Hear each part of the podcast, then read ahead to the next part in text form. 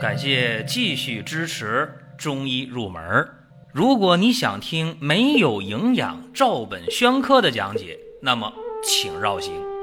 中医入门是中医小白的入门神必备，让我们一起发现中医之美。下面说两个微信公众号：蒜瓣兄弟、光明远。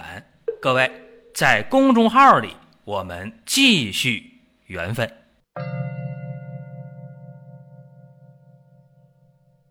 今天的话题是辨证论治与辨病论治。长时间以来呀，大家就把头疼医头，脚疼医脚，就把这种医生就贬为最没本事的医生。大家是不是有这样一个共同的看法？另外，很多中医也强调啊，辨证论治，呃，是非常高大上的事儿。那么，对这两个问题，实际上啊，今天我都要去一一的说明，让大家真正的了解到底如何去看病，更有针对性，更贴切实际。当然，包括辨病论治啊，说你看着是啥病，你就治啥病。啊，在过去也认为说这个没啥本事，其实我觉得呀，辨病论治、辨证论治，包括头疼医头、脚疼医脚，这些东西你都不要把它弄得过于高大上，也不要把它看得非常的不入流，都不对。单纯的强调某一方面都是不完整的，其实往往需要。多方面结合，才能把一个问题处理的非常得当。就包括说辨证论治吧，或者四诊合参、望闻切相结合，这是中医的精髓。但是说实在的，这些呀，你在用的时候还需要“灵活”二字加以配合。我们回过头来说古人啊，说古代的时候有今天的这些生化检查、影像检查，今天这些。各种的放射线检查有吗？没有。那既然没有这些检测手段，那古人往往就是根据某一个症状，说这症状最难受、最突出，或者原来有的症状现在加重了，他来就诊了。那么治疗的时候呢，无论是病人还是医生，都觉得从这一个主要症状去着手解决问题就挺好。比方说，这些人，哎呦，牙疼。那就牙疼是主要的事儿。这人说我胃疼，那胃疼就是主要的事儿。通过治疗牙不疼了，通过治疗胃好了，病人觉得行，值了，心满意足。医生也觉得可以了，我水平不错。或者这个人，哎呦，我这水肿是吧？我腿上肿了，医生用药，水肿消了，哎，病好了。正因为古人去看待疾病的时候啊。受到了当时的医疗辅助手段的限制，就没有今天那么多辅助检查，所以说往往就是拿症状作为病名。你看今天我们在中医内科学当中那几十个病，比如说咳嗽、胃脘痛、心悸、腹泻，对吧？这都是拿症状来做病名的。我们不能否认的是，很多病通过治疗以后啊，症状消失了，但是这个病实质上并没有真正的治愈。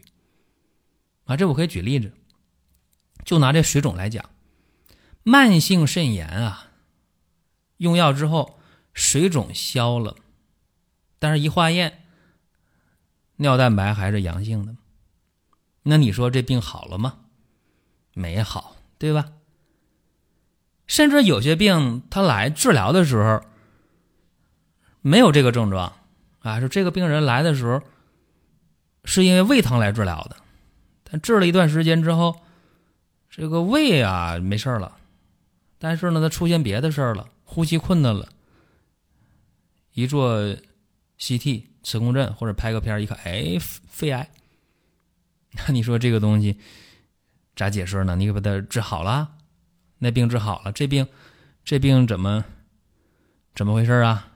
哎，所以说呀，很多时候这个局限性就体现出来了。那还有一些病啊，比方说这个人神经衰弱，睡不好觉。那你用西医去查，你你能查出什么呢？今天西医很厉害了吧？你查他神经衰弱，你给我查出一个来。或者这人来就是迷糊，我就迷糊就头疼啊，我就睡不好觉，你就查吧，你查也查不出毛病来。但是中医呢，按照不寐呀、睡不好觉啊，你去给他用药，哎，往往就问题解决了。所以说啊，中医西医呢对疾病的认识角度它是不一样的。而且中医还有一个整体观念在里面，中医把人当做一个整体的人去对待，而西医呢是微观化的，去微观到某一个零件、器官甚至细胞当中去认识问题。所以说，中医和西医啊，它诊断的结论不太一样，甚至呢判断这人有病没病都不一样。很多人有同感吗？就是难受，到医院去就查不出来病，中医把脉说哦，你这这这什么什么问题，然后用药好了，哎，就这么回事。那么到目前为止啊，中医的诊断手段啊，还是望闻问切、四诊合参，啊，有一个整体观念在里面。人是一个整体，通过望闻切让辩证来论治。那理论体系不一样啊，诊疗的方式不一样啊，所以这个病名，中医系的病名它也不太一样。比方说，大家说消渴病，甚至一说消渴病，大家今天都把消渴病。和糖尿病划等号了，其实不是啊。消渴是消瘦烦渴，有上中下三消，上消口渴，中消是什么？爱饿，下消呢是尿多尿频。这上消呢是肺热，中消是胃燥，下消是肾虚。所以它的基本中医的治疗的理念就是滋阴清热润燥。但是大家千万别把这消渴跟它的病划等号啊！还有一种病叫尿崩症，也有这些症状，但是在治疗的时候，你可别把降糖药和胰岛素，你把这两个东西你给那个尿崩症的人用上，那是不对的。还有一些二型糖尿病的患者，长得胖，确实胖，甚至他得病得了十年了、十五年了，他还是挺胖的，他瘦吗？他不瘦啊，他不消瘦啊，甚至很多二型糖尿病患者得病了很多年都没有出现尿频呢、爱饿呀、口渴的情况没出现呢。那有些人他不是体劳动的，他哪有这症状？没有啊。所以说啊，也不能简单粗暴的说，哎呦，糖尿病啊都是阴虚燥热，那不是这么回事啊。所以你看问题不能简单粗暴，相反那些比较。胖的二型糖尿病患者，往往在中医当中就归纳为痰湿的状态，按痰湿去治，那效果就非常非常的好啊！你看，所谓辨病治疗，本质是啥？辨别每个病它不同的病理特点啊，不同的发病的病机，然后翻回来再去遣方用药。那阴虚燥热的，那就滋阴润燥清热呗。这种糖尿病患者是大多数，但是刚才我讲，那就胖二型糖尿病患者多饮多食多尿消瘦都明显，属于痰湿的一个状态，怎么办？祛痰化湿啊，对吧？你这样的话，你在治的时候效果就非常好了。所以辨病辨证，你都得灵活的去用。那还有些人现在就把西的东西呢。当做了金科玉律了，说：“哎呀，现代的药理已经证明了啊，说那个石斛有降血糖作用，啊，黄连有降血糖作用，黄芪有降血糖的作用。但是你可别忘了啊，黄芪是干啥？是补气药，黄连是清热解毒药，石斛是养阴药。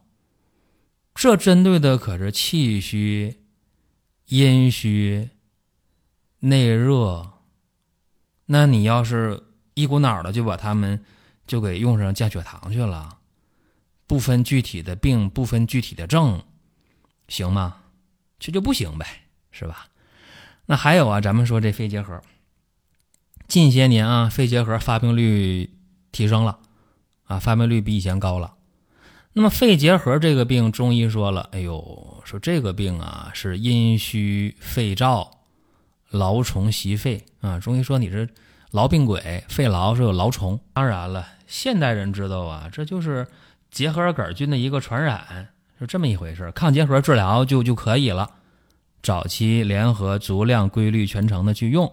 如果在用抗结核药物治疗的同时，配合中医的治疗，就非常的好，能把抗结核药的副作用降下来很大一部分，而且康复的质量和速度明显要呃优于单纯的用抗结核药。但是怕什么呢？就怕变病和变症在这个时候弄不好。很多的临床医生觉得，哎呀。你这个肺结核嘛，阴虚肺燥嘛，那于是呢，滋阴润燥、杀灭痨虫就成了他的治疗的一个方向了。用药这么用，结果越用效果越不好。为啥？因为有的人他不一定就一定是阴虚啊，他不一定吧。甚至我见过这么一位，明显是脾虚痰主的。为啥？这人痰比较多。长得比较胖，舌苔呢是白的、腻的，脉是滑的。吃完饭呢胃就胀，再吃多了还吐呢。这人本身就胖，你说这情况是啥？就是脾虚痰主，胃湿和降。你还给他用那些滋阴润燥的药，那你越滋阴越润燥，他那胃就越不舒服呗。所以说，你换个角度啊，你相反的，你给他健脾和胃、祛湿化痰。用两天药怎么样？咳嗽啊，有痰呢，吃饭就胃胀啊，没有了，症状都没了。